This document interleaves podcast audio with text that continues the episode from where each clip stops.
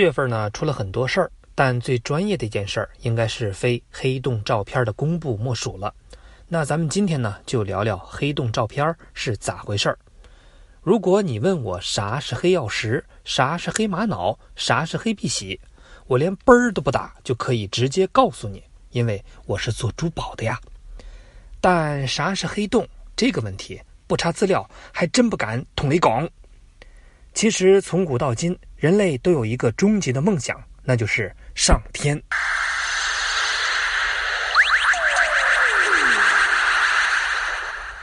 但是想溜出去哪儿那么简单呀？地球、太阳这种天体对我们都有引力，天体的质量越大，引力呢就越大。这也告诉我们一个道理：胖子才是绩优股，谁减肥谁缺心眼儿。要想摆脱这种引力呢，也有办法，那就是必须够快。当你的速度达到十一点二公里每秒，你就能飞出地球；当你的速度达到十六点七公里每秒，你就能飞出太阳系。熟悉不熟悉？这个东西中学咱们是知道的呀。那是不是说只要速度够快，宇宙就随你浪呢？但是啊，科学家觉得事情可没那么简单。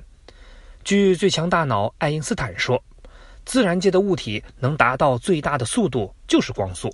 那有没有一种天体，即使你达到光速也摆脱不了的呢？还真有，这个呢就是黑洞。话说宇宙里呢有这么一颗恒星，比我们的太阳大几圈，活了大半辈子，快挂了。它想要在生命的最后时刻爆发一把。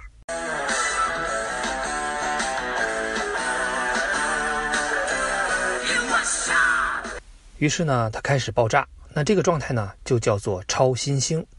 不过这个老不正经的东西呢，只炸掉了外边的衣服，留下了一个核。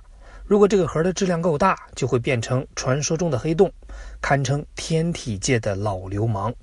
质量超级大，脾气还挺差。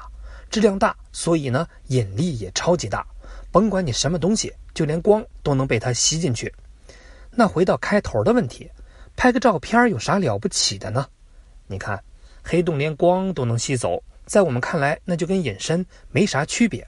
所以之前研究黑洞主要靠的就是计算。也就是说，之前你在电影或者其他资料里看到的黑洞，都是意淫出来的。不过这次呢，多国科学家一起努力，花费了上千万美金拍了一张高清图片。没错，高清图片。也许有人会说。这简直就是最丑的买家秀啊！而且感觉和之前看过的黑洞照片差不多呀。对呀，这说明之前最强大脑的计算是完全正确的呀。那拍这么个照片有啥用呢？比如说，牛顿的万有引力定律厉害吧？各种问题呢都能算得明明白白的。可惜呢，一出了太阳系就算不准了。也就是说，研究宇宙的各种知识是有它的适用范围的。那这时候呢，就要靠爱因斯坦的相对论了。不过，相对论也不是万能的，必须得有光才能研究。那黑洞把光都吸走了，所以呢，它就是爱因斯坦广义相对论的边界。虽然咱们艾大爷的理论能帮我们预测黑洞，但是黑洞里边的事儿，老人家就整不明白了。黑洞呢，人类还没搞清楚，但科幻作品里对黑洞可是开了不少的脑洞。著名的《星际穿越》就是一部很好的科幻电影，而这部电影的编剧之一就是诺贝尔物理学奖得主基普 ·S· 索恩。有诺奖大牛的帮忙，那这部电影的科学性就不用怀疑了。咱们再说另一个问题：这次到底是怎么拍到的黑洞照片呢？其实这一切都要归功于分布在世界各地的事件世界望远镜。要搞清楚事件世界望远镜是怎么工作的，就得先搞清楚所谓的事件世界到底是个啥。刚才说了，之前大家看到的黑洞照片，其实都是科学家通过计算假想出来的。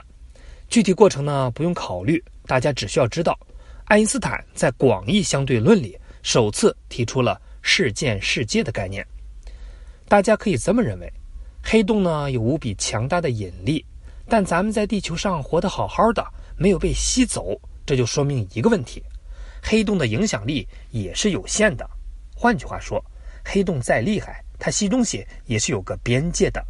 那这个边界呢，就叫事件世界。而电影《星际穿越》这部电影呢，就有事件世界的模拟图出现。边界里的东西被黑洞吞掉，那边界外的呢？答案是在边界外的天体会遵循万有引力定律绕着黑洞转，就像咱们小时候玩的抢凳子一样，大家呢会围着一个终点绕圈儿。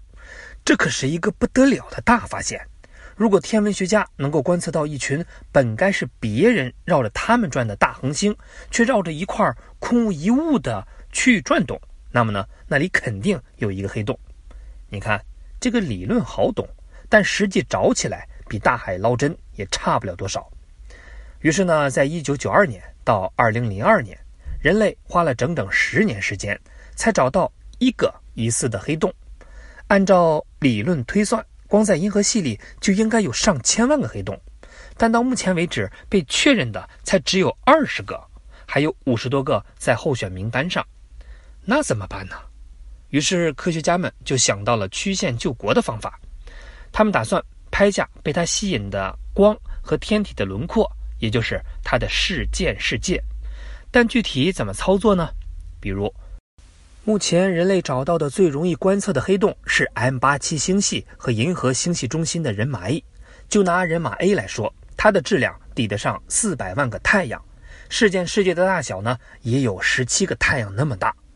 你是不是觉得听上去挺大的呢？感觉就很容易能看到。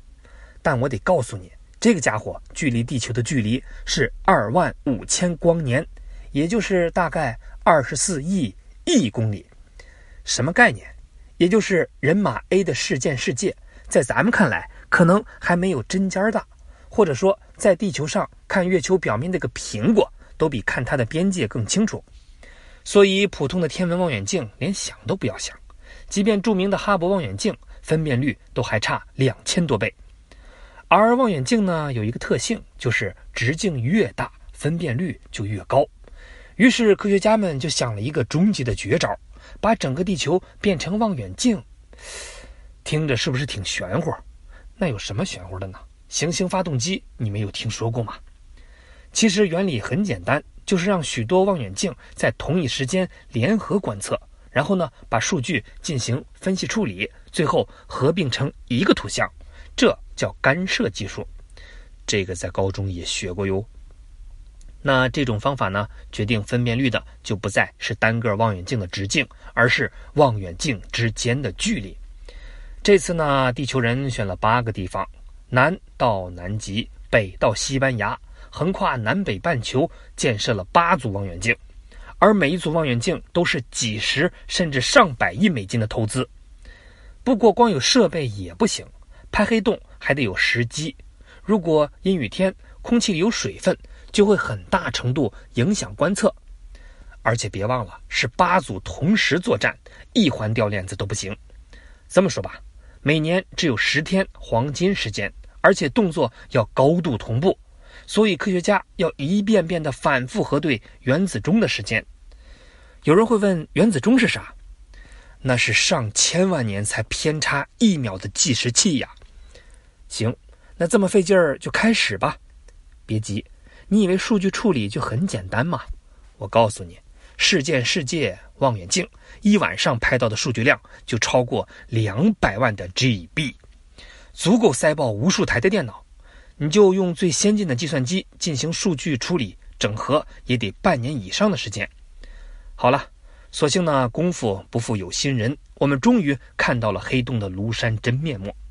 相信以后对于深层宇宙的探索，人类会走得更快，走得更远，让我们拭目以待吧。